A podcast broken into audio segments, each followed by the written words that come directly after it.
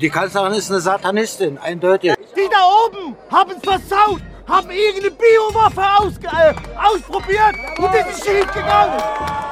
Weg mit diesem System, weg mit dieser BRD, weg mit diesem Verbrecherpakt. Wir wollen unseren Kaiser zurück. Ja, dann gehe ich halt wirklich heute aufs Militär, egal ob russisch, egal ob äh, amerikanisch, heute aufs Militär. Bis diese neue Ordnung da ist, wird auch oberster Befehlshaber Putin hier bleiben. UNICEF holt die Kinder und bringt sie den Eliten. Warum wisst ihr davon nichts? Hallo, ihr hört Kabale, eine Sendereihe über Verschwörungsnarrative und Faschismus. In der dritten Staffel, Panik, geht es um Antifeminismus, Eugenik und den Hass auf alles Queere. In der Sendung spreche ich mit Juliette Schnabel von der Berliner VVN BDA. Habt ihr schon mal was vom Kuhwinkel gehört? Überraschenderweise geht es erstmal hier nicht um QAnon. Der Kuhwinkel beschreibt das Verhältnis, in dem Hüftknochen, Oberschenkelknochen und Knie zueinander stehen. Cis-Frauen und Cis-Männer haben natürlich nur im Durchschnitt leicht voneinander abweichende Kuhwinkel, die Mensch allerdings nur bei Skeletten und Röntgenbildern überhaupt messen kann. Das hält aber bei dem Verschwörungsnarrativ Transvestigations niemanden davon ab, auch bei Fotos von Menschen mit Fleisch, Muskeln, Haut, Haaren und Kleidung eifrig farbige Linien auf die Oberschenkel zu malen. Dabei ist es egal, ob diese Menschen gerade stehen, laufen, eine Treppe hinuntersteigen oder von der Seite fotografiert werden, denn das Ergebnis ist sowieso immer dasselbe.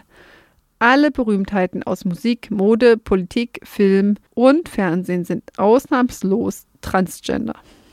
Die harmlosere Erklärung dafür ist, wie so oft, ein Plagiat, The Man from Earth von 2007, mit den üblichen Variationen. Unter uns lebende Aliens, Eidechsenmenschen oder Dämonen oder irgendeine Kombination daraus verschleiern ihre Unsterblichkeit damit, dass sie sich immer wieder als neue Person ausgeben und um nicht zu aufzufallen, wechseln sie dabei auch das Geschlecht. Die wesentlich düstere Version, die auch EGI, Eliten Gender Inversion genannt wird, ist eine Mischung aus neuer Weltordnung, Hybriden, Seuche und Kinder als Köder, also das volle Programm der aktuellen Transpanik. Laut EGI will diese weltumspannende dämonische Transelite, in der alle Leute übrigens miteinander verwandt sind, nicht nur ihre eigene Identität verschleiern, sondern will uns und vor allem unsere noch leichter zu verformenden Kinder alle vertransen, indem sie unsere Ideen von Geschlecht mit ihrem Transdasein durcheinanderbringen, um uns schließlich dazu zu bringen, nur noch ein Geschlecht zu haben und damit Baphomet anzubeten, der Teufel und Gottheit zugleich ist. Halb Mensch und halb Tier, halb Mann und halb Frau, gut und böse zugleich. Es ist eine Psyop, eine psychologische Operation, um den Feind auf dem Schlachtfeld zu verwirren, denn laut EGI befinden wir uns in einem kosmischen Krieg. Also, Transvestigations oder EGI ist ja im Vergleich zu anderen Narrativen schon recht weit weg vom Mainstream. Oder sehe ich das falsch? Also die Idee, dass Michelle Obama zum Beispiel ein Cis-Mann ist, die war während Obamas äh, Amtszeit in konservativen Kreisen schon sehr weit verbreitet und wurde auch von Alex Jones vertreten und als äh, Tucker Carlson diesen Sommer wieder dieses Ding aufgebracht hat mit, ah, Obama ist in Wirklichkeit schwul und raucht Crack und so, da sind im Windschatten wieder sehr viele Behauptungen aufgetaucht, die inhaltlich und methodisch kaum von Transvestigations zu unterscheiden sind. Also so Fotos manipulieren, Schädel vermessen, genauso äh, Halslänge, Adamsäpfel und Kieferform. Es werden Körpermaße von Hüfte und Schulter mit, miteinander verglichen und so weiter. Manchmal werden auch Fingerlängen miteinander verglichen, also genauso wie diesem Schulhofsspiel, ne, bei dem eine angeblich genetisch veranlagte Homosexualität entlarvt werden soll. Das heißt, Sexualität und Identität fällt hierbei auch oft in eins. Also wenn ein Junge oder ein Mann weibliche Fingerlängen hat, ist er entweder schwul oder nach EGI trans. Und wenn die so ominös irgendwie rauen, ja, es sind alle von ihnen, es ist überall die Weltbühne gehört ihnen, dann ziehen die das auch durch. Das heißt, es gibt auch Transvestigations für Peterson, für Walsh, für Putin, für Trump. Das heißt, es sind wirklich alle mit dabei. Es stecken alle mit drin. Indem diese globale Transelite imaginiert wird, stellen die AnhängerInnen dieses Narrativs die gesellschaftlichen Hierarchien zwischen privilegierten und marginalisierten Gruppen auf den Kopf, um damit Panik zu schüren und so mal implizit, mal explizit gegen eine gesellschaftliche und rechtliche Gleichstellung von Transpersonen zu argumentieren. Und klar, also das ist trotzdem eine recht kleine Gruppe, die das in dieser Schärfe vertritt. Aber in äh, Texas zum Beispiel gab es erst diesen Sommer ein Gerichtsverfahren gegen einen Mann, der natürlich auch QAnon-Anhänger ist und QAnon-Material konsumiert hat und der eine Kongressabgeordnete umbringen wollte, weil er dachte, dass sie trans sei. Und er hat auch behauptet, dass Transmenschen die Kontrolle über Regierungen, Königreiche und Unternehmen haben. Und seine Methode, wie er angeblich herausgefunden hat, dass da jemand trans ist, ist genau die gleiche wie in Transvestigations. Also so Fotos nehmen, Schädelform drüberlegen und dann entscheiden, welche Schädelform halt besser passt. Wobei ich ganz stark davon ausgehe, dass Leute, die schon so weit sind, dass sie Schädelformen über Fotos legen, um Transleute zu entlarven, also die werden niemals zu dem Ergebnis kommen, dass die Person, die sie eh schon hassen, dann am Ende doch cis ist, aufgrund äh, irgendwelcher Schädelform oder so. Das heißt, genau wie bei den Q-Drops steht das Ergebnis eigentlich schon vorher fest und was nicht passt, das wird dann passend gemacht. Und äh, Transvestigations ist auch nicht so viel verrückter als das, was so einige Politiker im Laufe der aktuellen Transpanik schon gesagt haben. Also in Florida zum Beispiel sagte ein Abgeordneter im April, dass äh, Transmenschen Mutanten und Außerirdische sind und meinte sowas wie, ja, wir leben hier aber auf dem Planeten Erde. Das heißt, seiner Meinung nach gehören Transmenschen einfach nicht auf diesem Planeten beziehungsweise sind keine Menschen. Oder in äh, Tennessee, wo ein Stadtrat behauptet hat, dass eine Drag Queen ein lebendes, schlagendes Menschenherz auf der Bühne gegessen hat. Und das war dann seine Erklärung dafür, warum man jetzt dort den CSD verbieten muss. Und ich würde diese krassen Fälle nicht als Einzelfälle sehen, sondern eher als Spitzen eines Gesamtphänomens. Also Ben Collins, äh, das ist ein Journalist und der sagt zum Beispiel, dass auf rechten Foren einfach nur noch nonstop so Anti-Trans-Propaganda verbreitet wird. Bei etlichen Foren mindestens die Hälfte der Inhalte. Und das war nicht immer so. Das hat sich jetzt innerhalb des letzten Jahres vor allen Dingen verstetigt. Und das strahlt natürlich bis ins konservative Lager rein, welches ja inzwischen geradezu besessen von diesem Thema ist. Und darin ist laut Collins äh, dieses Transvestigating eine Waffe gegen ideologische Feinde. Das heißt, wenn du irgendwie als politischer Feind wahrgenommen wirst, bist du entweder ein Groomer oder trans oder beides. Und in diesen Gruppen sind das die schlimmsten Beleidigungen überhaupt. Und äh, CPAC, diese jährliche konservative Konferenz, dort haben Leute vier Tage lang vor allem über die Genitalien von Kindern geredet, mit einem der Höhepunkte von Michael Knowles, der meinte, man muss den sogenannten Transgenderismus auslöschen. Und wie gesagt, das sind nicht nur ein paar Verrückte, sondern dahinter steht eine der zwei Parteien, die es dort gibt. Dahinter stehen Angriffe auf reale Menschen, Straßenkämpfe und eine Menge an neuen Gesetzen. Das ist alles Teil einer großen sozialen Bewegung, die hier auf allen Ebenen versucht, eine Bevölkerungsgruppe platt zu machen, aus der Existenz wegzudefinieren und auszuradieren. Also das schwirrt mir ja schon der Kopf, wenn ich mir überlege, wie ein Herz noch schlägt, wenn es gar nicht mehr in einem Menschen ist und dann noch gegessen werden soll. Und das dann als Grund dafür, warum Transmenschen umgebracht werden sollen. Also egal, ob wer trans ist oder nicht. Also es ist schon krass. Und diese antiqueeren und vor allem Antitrans-Gesetze sind ja letztes Jahr schon mehr und mehr geworden in den USA. Und äh, dieses Jahr ist es förmlich explodiert. Wie viele von diesen Gesetzen gibt es denn inzwischen in den USA? Also zu dem Zeitpunkt, wo ich diese Folge schreibe, sind es laut der ACLU knapp 500 nur für dieses Jahr, also 2023. Ähm, das heißt, mehr Gesetzesvorschläge als Tage im Jahr. Zum Zeitpunkt der Veröffentlichung dieser Folge dürften das noch mal ein paar mehr sein. Daher empfehle ich einfach mal diesen Tracker von der ACLU anzuschauen, wie viele es aktuell sind, in welchen Bundesstaaten welche Gesetze und so sind, wie der Status ist, also ob die noch in Lesung sind oder schon entweder beschlossen oder abgelehnt und welche Bereiche das alles betrifft. Also zum Beispiel Ausweisdokumente, Gleichbehandlung, zum Beispiel bei Geschäften oder Krankenhäusern, Meinungsfreiheit, also zum Beispiel sowas wie Bücherverbote, Auftrittsverbote oder Kleidervorschriften im öffentlichen Raum, Gesundheitsversorgung, also zum Beispiel wer welche Medikamente bekommen darf oder ob die Versicherung das zahlt, Ausschluss von Umkleiden oder öffentlichen Toiletten, was es recht schwer macht, sich dann wirklich auch in der Öffentlichkeit zu bewegen, wenn man nirgendwo auf Klo gehen darf. Bildung, also zum Beispiel Zwangsouten von SchülerInnen oder Gesprächsverbote über Themen wie alles Queere, aber teilweise dürfen die Leute auch dann gar nicht mehr über Menstruation oder Sexualität im Allgemeinen sprechen.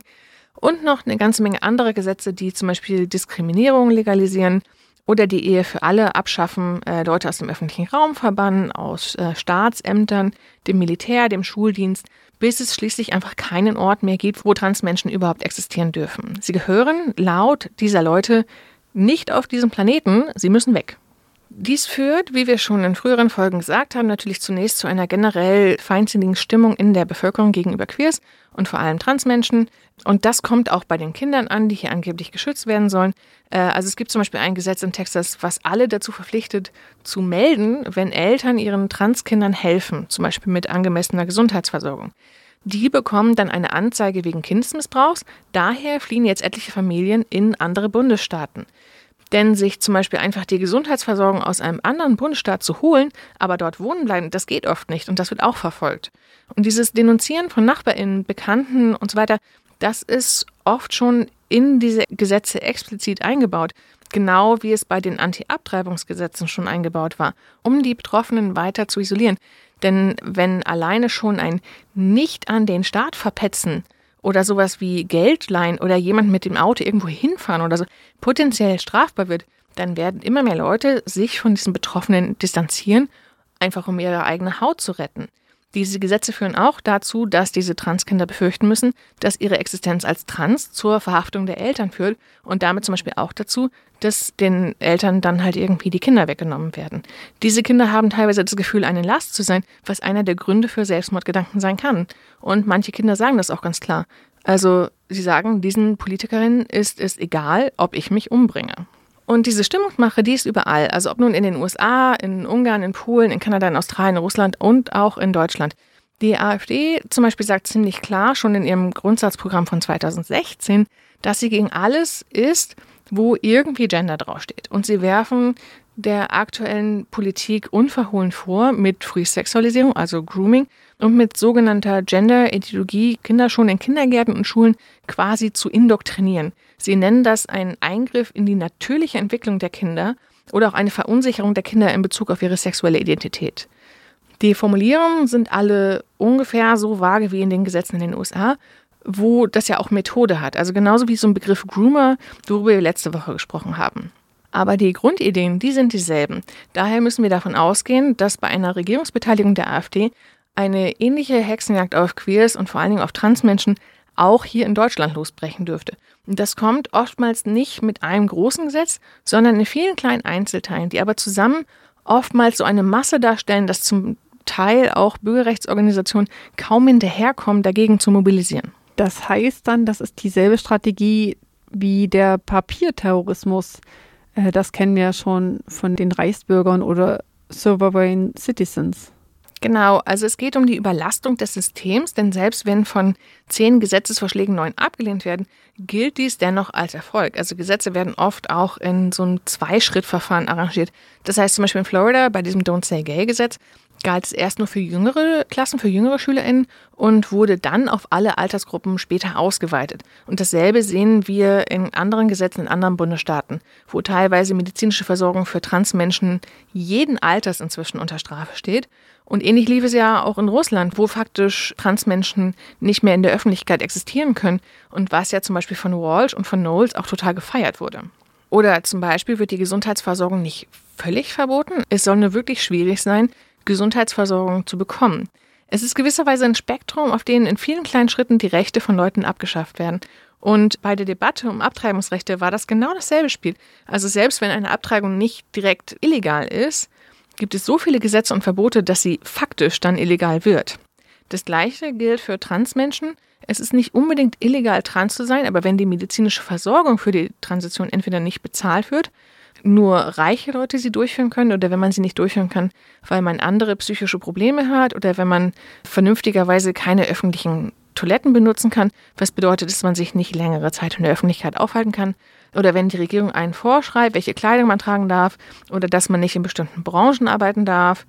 Oder wenn zum Beispiel wie in Großbritannien die angebotenen Dienstleistungen so wenig sind, dass die Menschen faktisch jahrelang warten müssen und Menschen dann auch auf der Warteliste sterben, also an, an, Suizid zum Beispiel, geht es immer noch darum, Transpersonen loszuwerden, aber mit der Ausrede, naja, also natürlich würden wir das niemals illegal machen. Äh, viele Sachen gab es ja nun schon lange vor 2022, als viele dieser Verbote anfingen, also zum Beispiel Drag-Lesestunden für Kinder. Warum denkst du, dass es jetzt so explodiert ist? Hat das auch was mit der Pandemie zu tun oder worum geht es da? Also ich denke, es kommen äh, mehrere Dinge zusammen. Natürlich sind viele Leute in der Pandemie radikalisiert worden und die brauchen dann auch immer wieder neue Themen, um weiter mitzumachen äh, jahrelang das selber an Inhalten zu konsumieren, das wird halt einfach langweilig. Also so sterben normalerweise auch sowohl Moralpaniken als auch diese Wellen von Verschwörungsnarrativen nicht so sehr durch Aufklärung, sondern wirklich durch Abnutzung und durch Langeweile. Das wissen auch die Produzierenden, also die davon profitieren. Und wenn denen die Kundschaft wegbricht, dann müssen sie sich wieder normale Jobs suchen oder können teilweise auch gar nicht so richtig zurück, weil sie auf dem Weg ihrer Radikalisierung so viele Brücken abgebrannt haben. Und antiquere Ressentiments waren schon immer da. Bei QAnon gab es schon diesen ganzen pädophilen Kram. Das heißt, es ist nicht überraschend, dass diese Dinge alle sehr gut zusammenpassen. Leute, die sich damit etwas mehr beschäftigen, haben auch schon vor diesen Drag Wars äh, seit einer ganzen Weile gewarnt. Also vor ein, dieser Moralpanik plus Straßenschlachten plus Welle von Gesetzen. Aber es wurde halt nicht so ernst genommen, gerade weil Leute denken, naja, also Transleute sind ja erstmal nur eine kleine Gruppe, was geht mich das an? Viele wollten und wollen nach wie vor nicht so richtig wahrhaben, dass das nur der Anfang ist.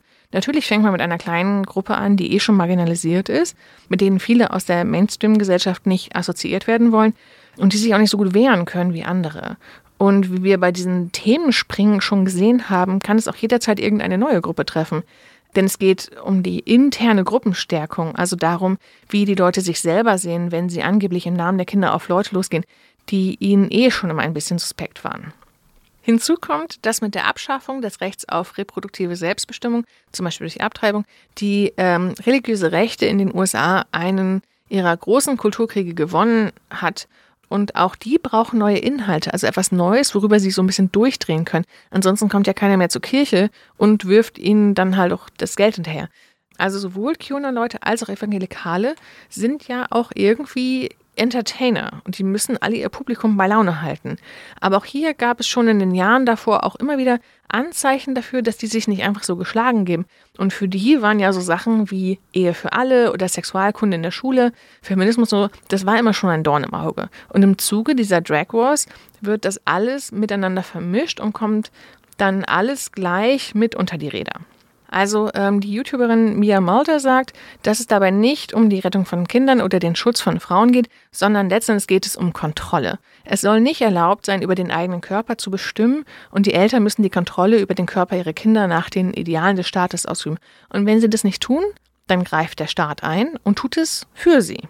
Chase Strangio von der ACLU weist auch darauf hin, dass dies auch ein Erbe des Trumpismus ist. Also es gab die ersten Vorläufer dieser Moralpanik schon so 2016 bis 2018, wobei damals die Auseinandersetzungen weniger auf Ebene der einzelnen Bundesstaaten liefen, weil der Fokus auf der Bundesebene lag, also weil Trump ja damals Präsident war.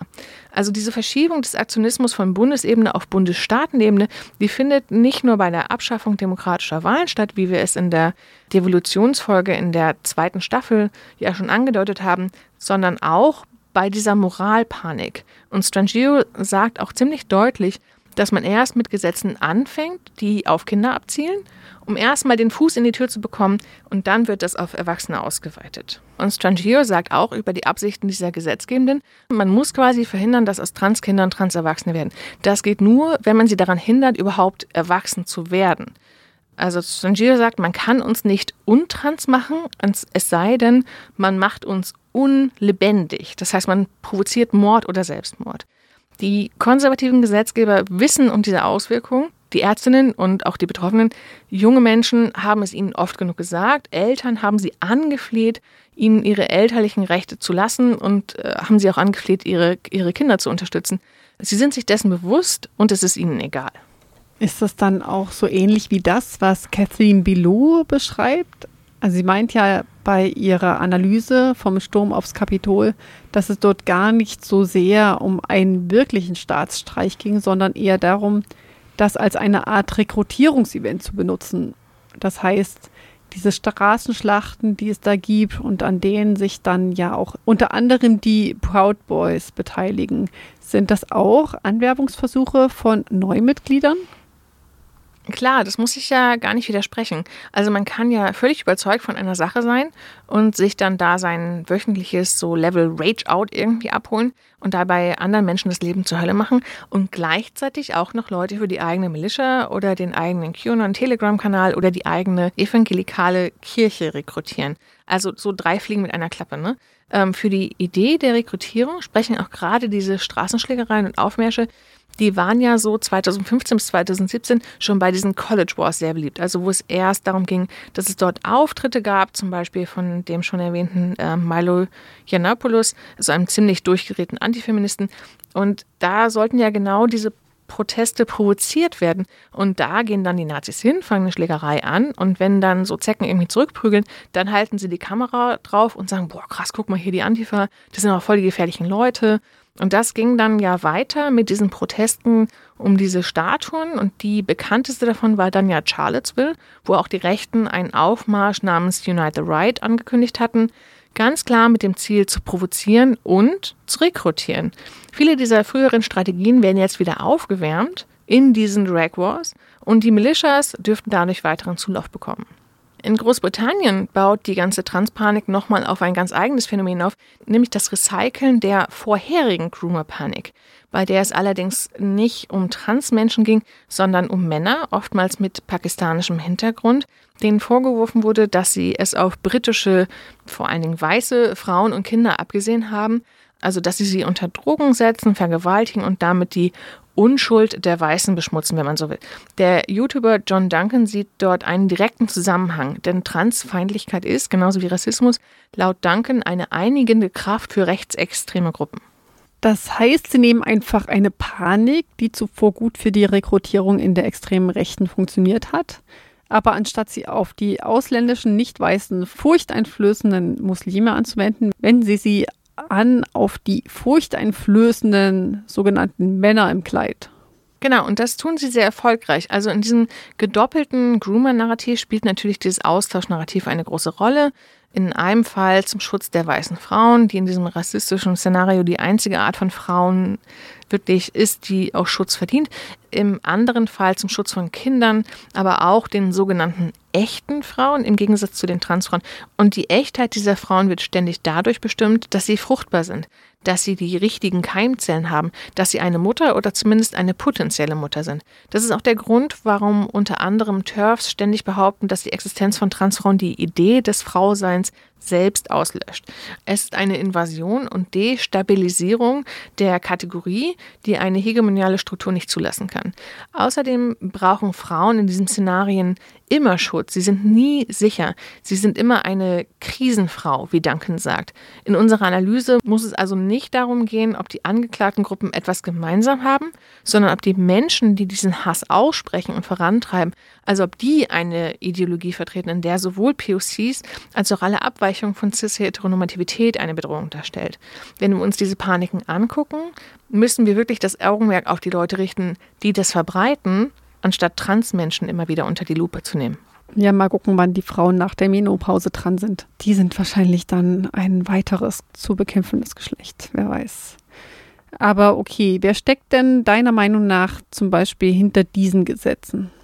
Also es ist davon auszugehen, dass nicht jeder einzelne Bundesstaat ganz alleine auf diesen Trichter kommt, innerhalb von so kurzer Zeit so viele Gesetze zu verabschieden, die sich alle ja auch irgendwie gleichen.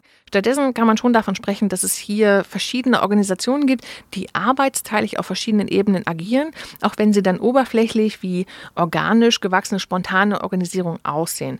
Bei Mother Jones und Media Matters gab es zum Beispiel recht gute Vergleiche dieser Gesetze von verschiedenen Bundesstaaten und das grenzt teilweise wirklich an Plagiat. Also das ist kein Zufall, denn laut geleakter E-Mails, die Mother Jones ähm, vorliegen, gibt es ein Netzwerk aus evangelikalen Anwältinnen, ähm, Medienleuten, ein paar Ärztinnen sind auch dabei und die haben zu einem nicht geringen Teil diese Gesetze entworfen. Das heißt, sie schreiben diese Texte, schicken das dann an die Gesetzgebenden und wenn es im ersten Durchlauf nicht durchgeht, dann gehen die nicht schmoll nach Hause und geben auf, sondern sie schrauben noch mal so ein bisschen am Text und wenn es dann im zweiten oder dritten Anlauf funktioniert, dann kopieren sie den Text und schicken ihn an Gesetzgebende in allen anderen Bundesstaaten raus. Das heißt, Misserfolge bedeuten nicht, dass sie eine inhaltliche Lehre ziehen, dass ihre Ideen vielleicht irgendwie scheiße oder verfassungswidrig oder sonst was sind, sondern lediglich, dass sie ihre Strategie nachbessern müssen. Diese Uneinsichtigkeit liegt unter anderem daran, dass diese Leute sich nicht in einer Debatte sehen, sondern in einem Krieg. Und die schreiben dann im beiliegenden Text zu diesen Gesetzesentwürfen zum Beispiel sowas wie, wir hoffen, dass sie zu Waffen in den Händen vieler Kämpfer werden. Und mitten in diesem Netzwerk stoßen wir auf eine Gruppe, die wir schon aus einer anderen Folge kennen, nämlich auf die ADF, die Alliance Defending Freedom. Das heißt, die ADF, dieselbe Gruppe, die von James Dobson mitgegründet wurde und die international sogenannte Konversionstherapie betreiben und sowohl Abtreibung als auch Homosexualität strafbar machen will, die schreiben an diesen ganzen Gesetzen mit, oder was? Genau, und die helfen nicht nur bei diesen Gesetzesentwürfen, sondern die geben auch Gelder und rechtlichen Beistand für die Moms for Liberty, die der Journalist David Gilbert auch als äh, Gamergate für Soccer Moms beschrieben hat. Das heißt, diese Gruppe sieht recht harmlos aus. Das sind so Muttis, die ganz viel auf Demos und bei so Schulratssitzungen aufschlagen und sich dort für Bücherverbote einsetzen und so. Aber die sind alles andere als, als Grassroot, ja. Also das ist nicht organisch gewachsen. Diese Weiblichkeit, dieses besorgte Elternding, das ist Camouflage. Sie koordinieren sich auf Bundesebene und haben neben der ADF auch massig Kohle von der Republikanischen Partei hinter sich. Und sie sind nicht harmlos, denn sie demonstrieren nicht nur friedlich, sondern sie bedrohen und terrorisieren Leute. Die rennen mit Waffen bei Leuten vom Haus rum, sie schüchtern Leute ein und so weiter. Enrique Terrio, also der frühere Anführer der Proud Boys, der jetzt ja für mehr als 20 Jahre für seine Rolle beim Sturm aufs Kapitol in den Knast muss, der nannte Moms for Liberty auch Gestapo with Vaginas. Und das meint er als Kompliment, denn Moms for Liberty lassen sich nicht nur von der ADF finanzieren und unterstützen, sondern sie hängen auch öfters mal mit den Proud Boys rum, genauso wie einzelne Ortsverbände auch schon mit Leuten aus den Militias, Oathkeepers und den Three Percenters gesichtet wurden, sowie mit Sovereign Citizens, mit QAnon-AnhängerInnen, sowie der Sekte Rod of Iron Ministries, bei denen das Tragen von Sturmgewehren essentieller Teil der Gottesdienste ist und deren Anführer eine Krone aus Gewehrkugeln trägt und der ebenfalls mit den Proud Boys rumkumpelt. Das heißt, wenn Gesetze verabschiedet werden, Mutis die Schulratssitzungen sprengen und die Proud Boys bei Drag-Lesestunden mit Sturmgewehren aufmarschieren, dann sieht das ja erstmal so aus, als ob das drei völlig verschiedene Gruppen sind, die völlig anders auftreten und so, aber jetzt hört sich das eher wie eine soziale Bewegung an oder irgendwas Größeres, die ihre Zusammenarbeit auch nur teilweise verschleiern. Genau, also zwar ist die ADF nur eine von vielen Organisationen, aber die hängen auch zum Beispiel in Europa rum. Also in einem Bericht über Anti-Gender-Gelder in Europa, also Gelder, die gegen Frauenrechte, Abtreibung und Queers eingesetzt werden, da ist die ADF international zwar nur auf den neunten Platz, aber immer noch mit mehr als 23 Millionen US-Dollar in nur vier Jahren, also von 2014 bis 2018. Das ist jetzt auch nicht wenig. Ne? Die haben sich auf Rechtsbeistand spezialisiert und sie versuchen auch, die europäische Gesetzgebung zu beeinflussen. Laut dieses Berichts haben sie fünf Büros in Europa. In Brüssel, da sitzt die EU. In Genf, da sitzen die Vereinten Nationen. In Straßburg, da ist der Europarat, der Europäische Gerichtshof für Menschenrechte und das Europäische Parlament. Und in Wien, da sitzen die Vereinten Nationen ebenfalls, sowie die OSZE. Das heißt, überall, wo europäische Gesetze irgendwie gemacht werden, wo Entscheidungen getroffen werden und so, da haben diese Fundis ein Büro hingestellt mit einer Menge Geld zum Um sich werfen. In Deutschland kommt ein Großteil der Anti-Gender-Gelder allerdings immer noch vom deutschen Adel. Also das hat man nun davon, wenn man bei der Abschaffung der Monarchie die Leute nicht bis aufs letzte Hemd irgendwie runter enteignet. Ne? Man erbt so eine Art Zombie-Monarchie, in der die Leute immer noch viel zu viel Einfluss haben. Und unter diesen Untoten ist natürlich Beatrix Storch ganz vorne dabei und mit ihr der christlich-fundamentalistische Teil der AfD, der ungefähr ein Drittel der AfD ausmacht.